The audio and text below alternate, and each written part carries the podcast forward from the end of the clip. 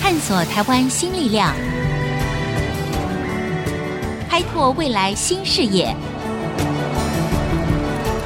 春风华语聚焦台湾，沈春华主持。 Hello，大家好，欢迎收听 IC 之音春风华语聚焦台湾。呃，随着交通的便捷，还有观光的多元样貌，呃，我们知道呢，现代人呐、啊我们到各地去旅游的风气，那真的是越来越兴盛了。拿我们台湾来说哈，我们当然也有许许多多的景点、美丽的风光嘛哈，但是我们该如何的提升我们的观光潜力呢？呃，像我们的邻国呃日本啊、韩国，他们的观光竞争力啊，在全球的排名啊，那这是根据世界经济论坛里面的一项旅游的调查，在这个排名里面呢，他们都快速的进步。可是我们台湾呢，却在原地踏步。比如说，台湾的这个观光竞争力在十年前是第三十名，结果在去年，就是二零一七年的时候呢，哎，也还在三十名。可是反观日本，他们从二十五名进步到了第四名啊，这个速度很惊人。而韩国也从原本落后的四十二名进步到了十九名。那我们该怎么办呢？当然，我们知道了这个观光旅游哈、有很多不同的面向嘛。今天我们要跟所有的听众朋友一起来谈一谈文化观光，希望来进一步的发掘台湾历史文化跟观光旅游之间的新视野。至于我们今天啊，在现场请到的这位来宾呢，不但是一位旅游玩家，更是一位历史达人。他是台大历史研究所博士班毕业，他还是一名资深的记者，还得过《时报》文学奖科幻小说的首奖的一名小说家。我想啊，这些经历让我们对他如何能够带领大家做一个历史文化之旅，就感到相当好奇了。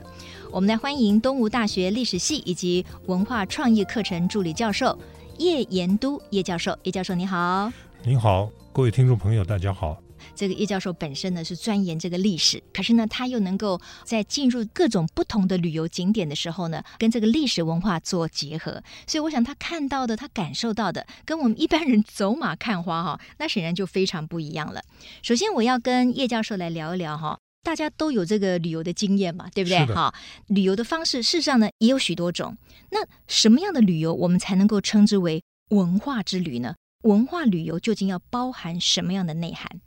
哦，这个问题恐怕先要从文化是什么来回答。是，那对我来讲，因为历代的学者给了文化非常多的定义，嗯哎但是对于我来讲，有一个最简单的方式， ，OK，就是文化是一群人他生活的总体表现。嗯嗯，那如果说根据这个定义的话呢，那一群人的生活不但是有他们现在住在这个地方的生活，是，也有他们的祖先，他们这一群人之所以由来的那一些人，嗯嗯，当年他们在这些地方的生活，嗯，嗯那这样子一定会就牵扯到历史了。是，呃，所以说，如果说我们是以这个文化为主要的目的对从事于旅游的时候，嗯，那么历史就是一定碰触到的一个领域。所以呢，就像教授说的哈，我觉得常常我们如果听到文化或者历史这两个字，就会心生这个害怕，觉得哇，它是高不可攀。其实就像叶教授说的，文化呢，就是等于是我们每天生活一连串的这种生活的累积，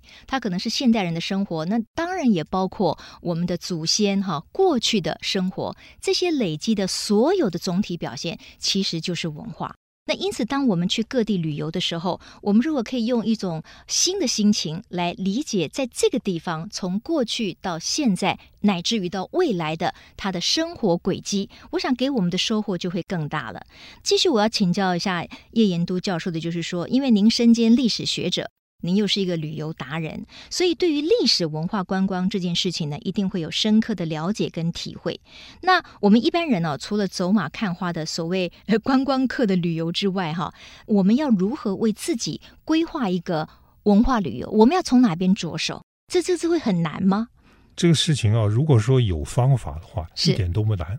人类的生活是人类跟他的生活背景彼此互动之间所产生的。嗯，而且它可以随着时间累积的越来越多样，而且没错越来越多层。对，那人跟环境互动，如果说从这一个角度来看的话呢，嗯，首先就碰到环境的问题。环境，哎、嗯，是那个环境可以包括自然环境跟人文环境嗯哼两者。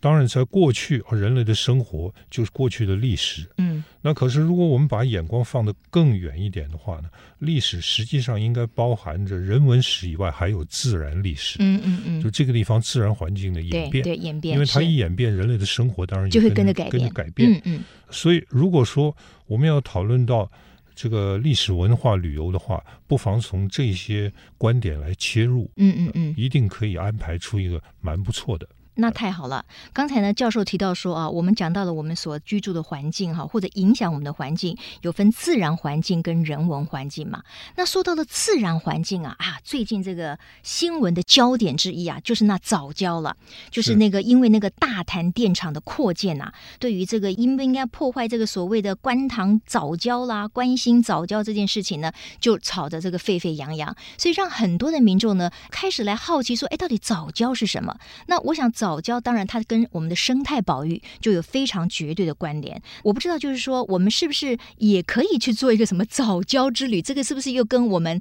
人文啊、生态啊、自然环境又有关系了？这个必然跟自然环境嗯是有关系的。从整个全世界的角度来看，也的确是蛮难得的。是，什么叫早礁呢？就哎是海边有礁石，嗯而那些礁石呢，是因为藻类在海边生长，嗯，然后藻类把石灰质，就是碳酸钙后给留下来，于是日积月累，它就会慢慢慢加高，慢嗯慢变厚。那生物制造岩石是有能力的，嗯那嗯最有名的就是珊瑚礁嘛。珊瑚礁，就是那珊瑚礁是属于动物性造礁，对的呃，动物性礁石，对不对？对的啊哈，藻礁是是物植物性性岩哦，这不一样的哦，啊，哦，对，嗯哼它都是由一个生物慢慢慢慢制造、累积出来的，它是有它的在这个生物学上、还有地理学上、嗯哼环境上面的一个价值，是这个，是毫无疑问的。嗯嗯嗯，那这个也是台湾比较特殊的一个东西，而且教授，我也听说哈，就说像这个呃观塘早教这一大片哈，它的历史呢可以追溯到七千五百年前，也就是说，因为它成长的速度它是非常缓慢的，它一年可能只能够长出零点几公分，所以呢，它这么一大片的早教，而且露出了海面，让我们得以看到这么一个奇特的自然景观。是呃，这中间可能蕴含了七千五百年的这个时间之久啊。嗯、当，然因为藻类长嘛，对然后那个碳酸钙、嗯嗯，嗯石，灰质会附附着在那里，是这当然要累积对很久。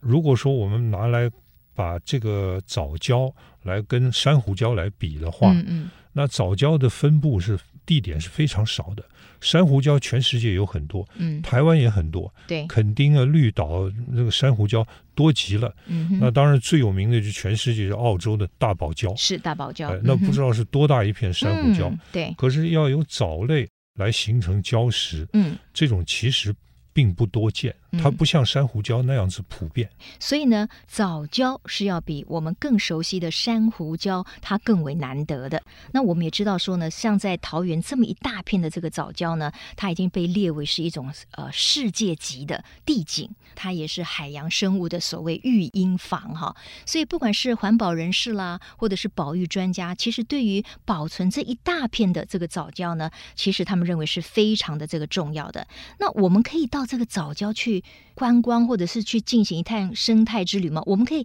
踩在那上面吗？我我哦不知道怎么样去亲近它呢。首先啊，到藻礁那边去现在非常容易，哦吼，你只要自己开个车，哎找一下 Google 的地图，是是是，然后就可以去了，可以嗯哼一直开到观赏藻礁的步道的外面。哎，因我为们那走步道，那个地方的地方政府已经建了一条步道，嗯，然后从那边可以下到沙滩。嗯哼走了，一段沙滩以后，就是早礁的区域。嗯嗯嗯，但是这里呢，我也要奉劝各位朋友，如果说您嗯对早礁很有兴趣，想要一看庐山真面目的话，是请在旁边看。不要踩上去了对对对，哎啊！对对对，对这个因为很重要。哎，因为那个是需要保护的东西。好，就是因为它很珍贵，好，它见证了过去七千多年整个的早教的形成的这个历史，所以我们可以远观，然后不要直接的踩在这个早教上面哈，因为既然我们要保护它嘛哈，那就说我们今天谈到了，我们要用另外一个角度来谈旅游，来谈我们的人文，谈我们的自然环境。我想要请教叶教授，就是说，如果以台湾旅游的不管是人文景观、自然景观来讲的话，它有哪一些优势？还有它有没有什么样的限制？台湾这个地方面积真的不大嗯，三万六千三万六千平平方方公里，里。但是呢，不管是大自然或者是人类的历史，给这个地方塞上了太多太多的东西。是如果说用一个形容词来形容台湾的话，我会给它的形容词是多样化。多样化哎啊哈，就是它虽然很小，可是它上面被放了很多很多的东西。嗯这个是台湾观光旅游的一个优点，嗯哦很很难找世界上找到类似这样的地方。嗯哼，但是呢，这个也使得它受到某一种程度的限制。嗯意思就是说，因为面积很小，是塞的东西太多，嗯太多所以每一样东西都很小。 ，OK，呃嗯举个哼例子来说，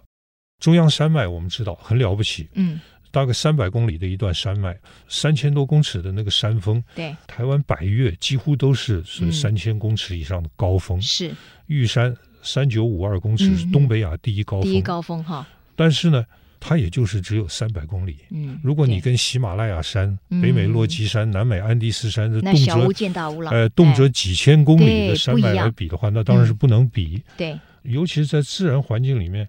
可以举非常非常多的例子。嗯大家都知道，阳明山国家公园有个擎天岗，是，擎天岗上面有所谓的大草原，对，上面有水牛，嗯哼这可能很多朋友都去过。我们称呼它为大草原，嗯，但是您假如说到呼伦贝尔去看过以后 ，那就是你就小知小道呃迷你草原了，对，但是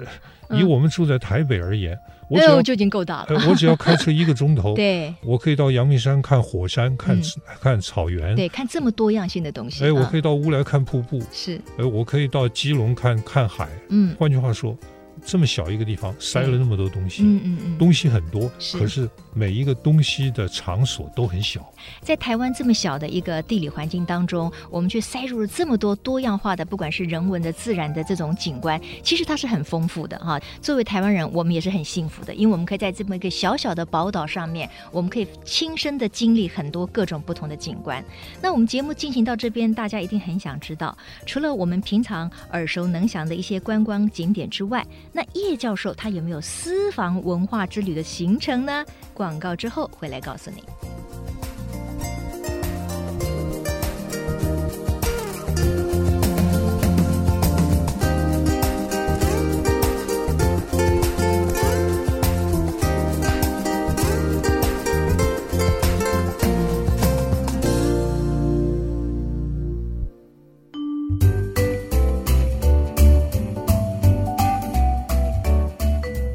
欢迎回到春风华语聚焦台湾。我想旅游啊，对我们这么忙碌的现代人来说，真的非常重要哈。它一方面呢是舒压，那它提供我们新的视野。那么如果我们在旅游的时候呢，又能够加入对于人文、对于历史。更深的一点关怀的话，我想对我们的收获是更大的。今天在现场，我们邀请到的是叶延都教授，请他呢从人文、从自然环境、从历史的这个角度呢，来跟我们分享一下。其实，在小小的台湾，我们事实上可以大大的拓展我们的视野。那在我请这个教授呢分享他的所谓私房的旅游路线之前呢，我先问一下我们的这个教授啊，就说台湾的历史不算太长哈，但是呢，就像刚才说的，小小的地方我们塞了很多很复杂的元素在这里面。那人文景观如果依照时间的先后次序的话，我们大概可以分为哪几个时期？台湾的历史大概只有四百多年，嗯，但是因为它这个地理位置啊，刚好是东亚的十字路口，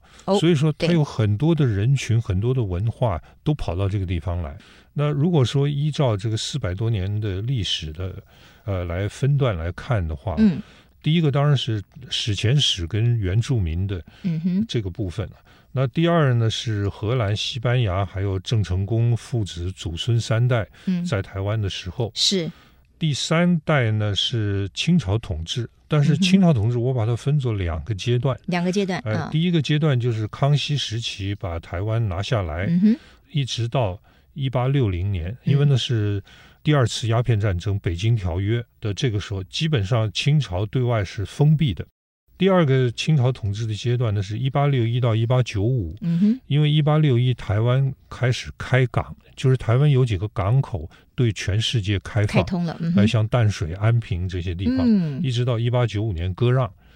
下面一个当然就是日本统治时期，一八九五到一九四五，嗯哼，最后一个就是中华民国时期。呃，我认为中华民国时期可以以一九七八年分以前跟以后两个阶段嗯哼，解严之前跟解严解之严后，之前跟对解对严对之，后，因为台湾地方小，对所以说我们在一个在台湾旅游的时候，往往会发现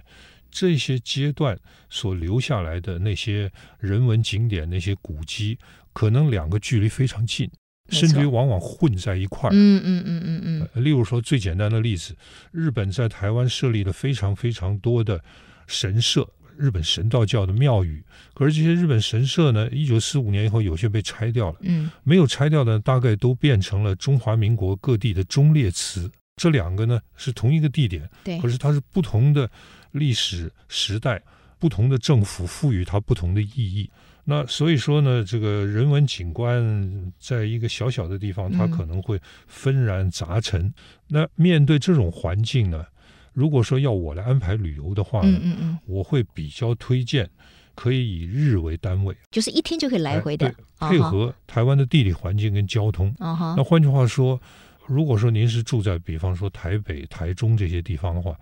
不妨啊有空的时候就以您所住的都市为中心，嗯可以设计几条路线。嗯，如果说是外来的朋友的话呢，与其啊什么七天八天啊坐着游 览车环绕台湾一圈啊，对，还不如说呢，先找到一个城市，嗯，我们以这一个城市为中心，中心，比方说同样的八天，那我可能安排，比方以台北市为中心，我可能安排四到五个单日的旅游路线。哦呃，就变成一往个放射状的，是然后的，呢，当天可以回到这个城市当中哎来居住。对可是你白天出去，你就可以去不同的一个景点。是的。哦啊 OK，那这种就是说有主题的旅游路线的安排，嗯哼是，这一条旅游路线要有人文景观跟自然景观并重。依照这些原则，嗯，其实我安排了蛮多的旅游路线。哦，那太好了。我们现在就来听听叶教授哦，在他过去所安排的这些路线里面，如何能够让人文景观跟自然景观并成？好吧，我今天就举两个例子。好啊，好啊，啊，第一个我给它定名叫“追寻两蒋足迹之旅”。追寻两蒋足迹之旅。我规划的行程是这样：从嗯台北，然后直接到桃园的脚板山。嗯嗯嗯，呃，因为那个地方自然环境啊就很不错了。我们也看到雪山山脉、大汉溪溪谷、北部横贯公路，那里有这个蒋总统的行馆。嗯嗯嗯，那个行馆里面呢，还种了非常多的梅花。是，如果说像十二月底一月初的时候，可以嗯哼看到一个梅园，对而且那个地方有一个战备地道。看完了以后就到慈湖，嗯当然，慈湖陵寝，慈湖呢有一个就是蒋的铜像群。嗯哼，当年桃园县说谁要把蒋公铜像拆掉的，我派人去运，运到这嗯里。哼结果日积月累就就一一大堆各种各样的。各种各样的铜哎像啊对哈。嗯哦，哼然后再下来就是头寮，因为蒋经国总统对对对，在头疗哎啊哈。在头寮，然后呢可以小转一个弯，因为那个地方离石门水库很近，是，到石门水库边。嗯哼，有一个地方叫龙珠湾，临着石门水库的湖水嗯喝下午茶，嗯，然后就 OK，离开这个区域嗯下山。呃，下山的时候可以推荐几个，啊第一个是说呢，下来以后到龙潭，桃园县龙潭，是，因为那边有一个滇缅孤军社区。那如果说不走这条路线，嗯哼而且团员能够走路，嗯大概步行三公里，有一点上下坡，不大，有点上下坡，但是总长大概是三公三里。公里，而全部都是柏油路。嗯，这个地方方叫百吉步道，它是跟后慈湖连在一起的。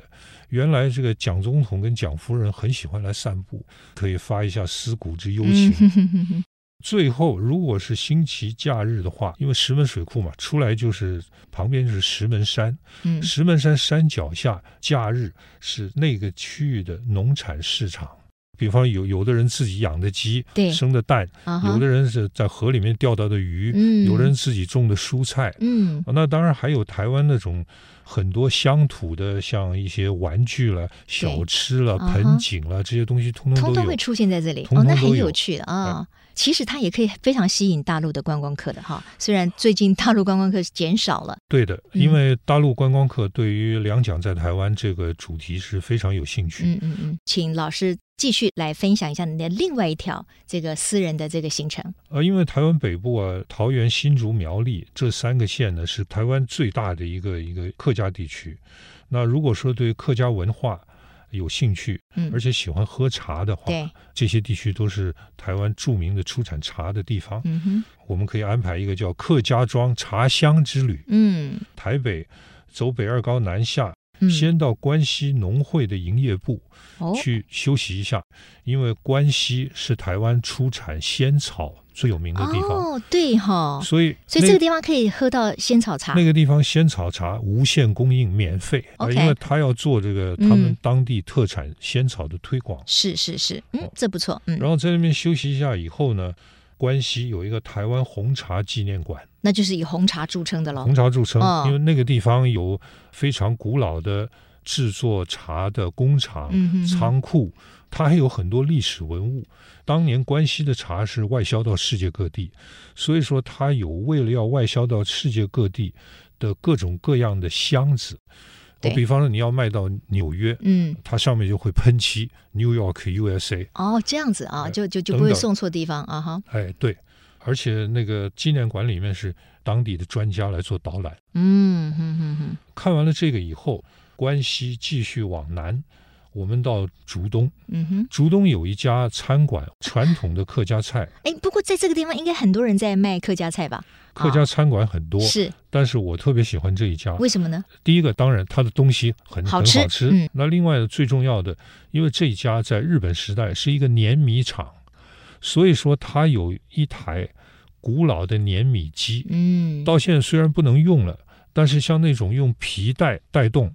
然后所有的那个米碾好了以后掉下来的管路，全部都是用木板钉的，那样一架古老的碾米机嗯哼展，示，别的地方都看不到了。呃，非常难发现，非常难发这个现东西我跑遍台湾也没有发现到嗯几台。 ，OK，再来从竹东再往南到这个新竹县的峨眉乡，峨眉乡，峨眉嗯，乡有个峨眉湖，嗯嗯嗯，这个个湖的风景就很漂亮很。美，吊桥，有步道，峨眉湖附近呢，就是最重要的嗯，制作碰风茶，就东方美人茶。东方美人茶的地方嗯哼那里有专门制作东方美人茶的工厂，现在还有营业，嗯嗯嗯，呃，可以带大家去参观，呃，然后可以在峨眉湖边的步道散步，嗯过嗯哼吊桥，最后循原路回来。嗯但是这个时候我们才进入到北浦，其实嗯北浦旁边的几个乡都有非常优美的风景。嗯北浦这个地方当然是一个典型的客家庄，啊它有一些那个历史文物可以看，当年叫做金广福嗯公馆，闽南人跟客家人向清朝政府讨了开垦许可证，在那边开垦的一个企业。嗯哼，啊，这个看完以后呢，我们可以在北浦体验擂茶，终于出现了。我一直在等说这个 应该客家文化茶乡之旅应该会有擂茶这个部分哦，有了有了有了哈，北浦乡的这个擂茶体验啊哎、哈。对，很充实的一个客家庄茶乡之旅。当然，我们今天讲到的就是说，我们要用另外一种心情跟眼光来看台湾的旅游文化。因为当我们对于这个旅行、对于观光都越来越普遍的时候，我们怎么样能够更深入的旅行，结合人文，结合历史？那有一件事情就是说，有一个对当地的历史非常有深入认识的导览人员，是不是很重要？一般的观光性导游可能有很多专业导游，可是如果是要以这个历史性的人文有深入了解的这种导览人员，是不是也比较难求？呃，以目前的情况，我的了解，这种嗯人确实是比较难找，因为我的经验大概是这样，很多的景点都有当地的文史工作者，他们会对出来对导对览，是，但是呢，他可能对那个景点比较熟悉。嗯嗯那嗯，整个连串起来呢，他可能那就可能不就是不他行嗯的所长了。对，所以说，得有一个人呢，能够把好几个景点全部都连贯串起联来。起来，嗯，最重要是赋予它的意义。是说，我们为什么要去，这些能够说得清楚。那而且呢，这个人他必须就是自然知识跟人文的知识都很丰很富，丰富，而且很重要的，他必须没有政治上的偏见。嗯，好，所以呢，这个当然了，老师也提醒哈，就是说，事实上你要做一个比较深入的，结合了历史啊、人文背景的一个旅行的话，有一个非常专业、对历史有深入认识的导览人员，当然是更好的。不过，我觉得台湾这几年哈，包括了很多的文创产业，然后也有很多的年轻人或者资深的这个学者专家，他们也很注重这一块。所以，有些人，比如说你自己的朋友群里面，可能是有有一位就是对于这方面特别喜欢的。诶，那他可能也可以自告奋勇，他多做一点功课，你们就可以组成一个小小的团去做一趟文化之旅，应该也可以吧？可以，如果说几个朋友啊，是，甚至于说是大家事前把这个地方都上网或者找书去对研究研究，嗯，然后在书上呢，在网络上看到的资讯，我们现在亲自看到，那是一个非常愉快的体验。对对对，好，今天真的是非常谢谢叶教授。我想，当观光旅游结合了对历史文化的探讨，那么旅游本身啊，给我们每一个人的影响跟收获，当然是更长远的，而且是有所启发的。今天非常谢谢叶延都教授，那么也希望我们的听众朋友都可以很快的为自己、为家人、为朋友规划一趟文化之旅。谢谢大家，谢谢叶教授。哦，大家都玩得愉快。